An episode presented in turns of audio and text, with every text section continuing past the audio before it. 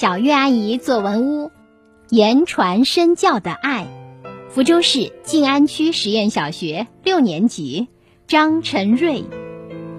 如果说母爱是缓缓流动的溪流，那么父爱就是波澜壮阔的大海。爸爸对我的爱就像大海一样深沉宽广。我的爸爸在人群中是很扎眼的。头顶上那若有若无的稀发，四周茂盛，中间稀少，像被糊涂的主人胡乱收割过的高粱地。一张国字脸，正气十足，眉毛尤其浓密，不像常人只是静静地挂在眼睛上。他的眉毛可以跳舞，平时遇到难题，他的舞者眉便一边上一边下的跳动起来。似乎是在平复紧张情绪，以便更好的解题。爸爸是个数学迷，特别喜欢研究数学问题。每每遇到数学难题，都会极其投入，简直无法自拔，直到解出答案为止。记得有一次遇到一道数学难题，我思考了好一会儿，毫无头绪。唉，太难了，我不做了，回家请教爸爸吧。爸爸认真读过题目，思考了一阵，对我说：“给我一点时间想想。”说完，便坐在书桌旁，与我一起开始思考解题的方法。就这样，我们与题目之间的战争打响了。这场战争打了一个多小时，还是毫无进展。光题目就两行文字，竟是什么甲乙丙丁，枯燥极了。我不时打着哈欠，眼皮开始打架。我忍不住起身，大步回房间休息，留爸爸在书房里继续孤军作战。两个小时过去了，我想看看战果如何，便再次来到书房。让我震惊的是，爸爸还坐在那儿，同样的眼神，同样的姿势，一点都没变。咦，难道这题很有趣？爸爸入了迷？那我也再琢磨琢磨。我呀，便又再次坐下，试图品一品这数学题的有趣。可是我思考了许久，还是品不出爸爸为之着迷的任何原因。看看表，已经深夜了。算了，这题还是交给爸爸吧。我先去睡觉了，明天再看结果。于是我倒头就睡。第二天清晨，我起床时，爸爸已经上班去了。书桌前一张写满字的纸条夹在书中。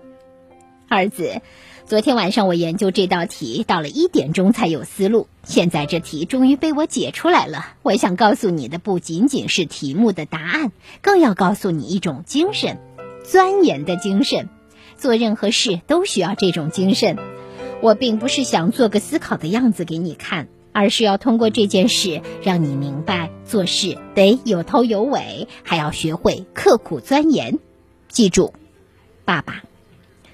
纸条上的每个字都很简单，但我反复读了好几遍。我终于明白了，爸爸之所以是个数学迷，是因为他有钻研到底的毅力，而我却没有这种钻研的精神。平时遇到难题，我总是没有深入思考。都是依赖爸爸讲解。当爸爸耐心讲解题目时，我不仅不耐心听，有时还嫌爸爸啰嗦，一次又一次辜负爸爸对我的爱。现在想起来，真有点对不起爸爸。此时的我有些羞愧。爸爸用他的实际行动教导着我，影响着我。我下决心，今后也要以实际行动来回报爸爸的爱。谢谢您，爸爸。好的，以上就是张晨瑞同学的作文《言传身教的爱》。接下来，我们有请罗秀丽老师来点评。同学们，有人说母爱如水，父爱像山；也有人说母爱是缓缓流动的溪流，父爱呢就是波澜壮阔的大海。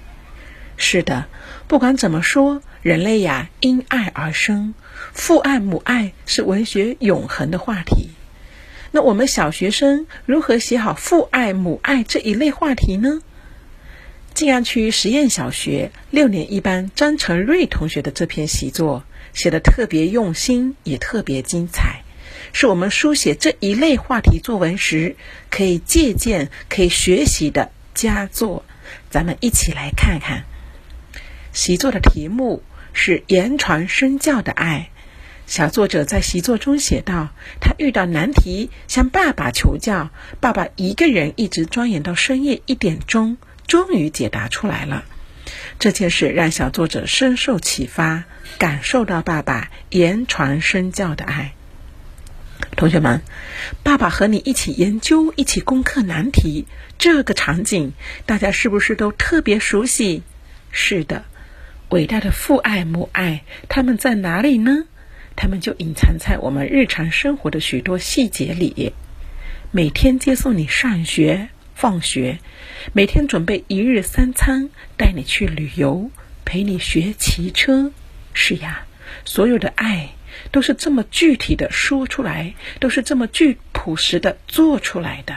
选取生活中一个看似普通的场景，来书写父爱，让人读着读着不由会感慨：我爸爸也经常这样。这呢，能引起读者的共鸣。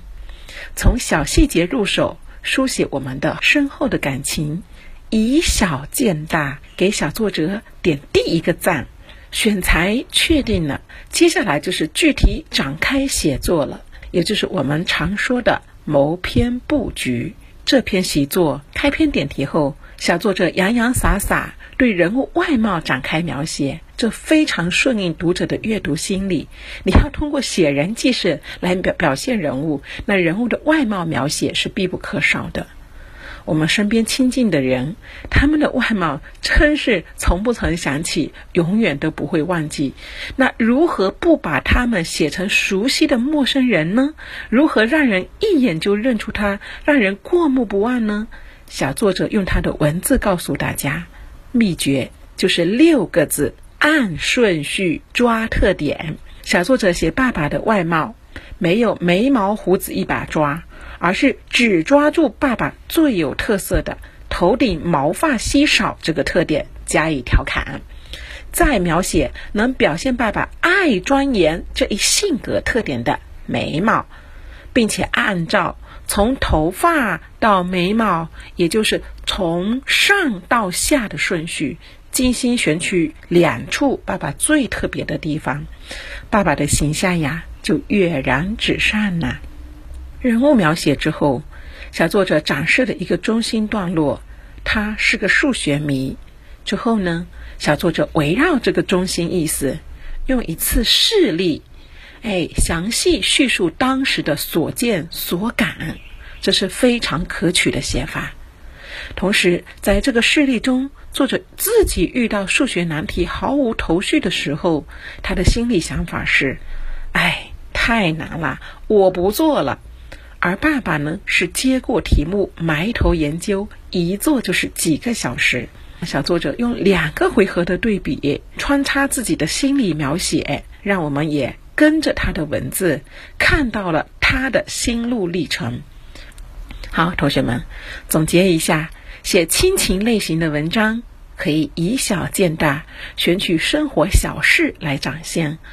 人物的外貌描写呢？要抓特点，按顺序，同时还可以采用两个回合的对比，通过心理描写让人感悟真情。青山不老，亲情永恒。同学们，用心书写你的爱吧。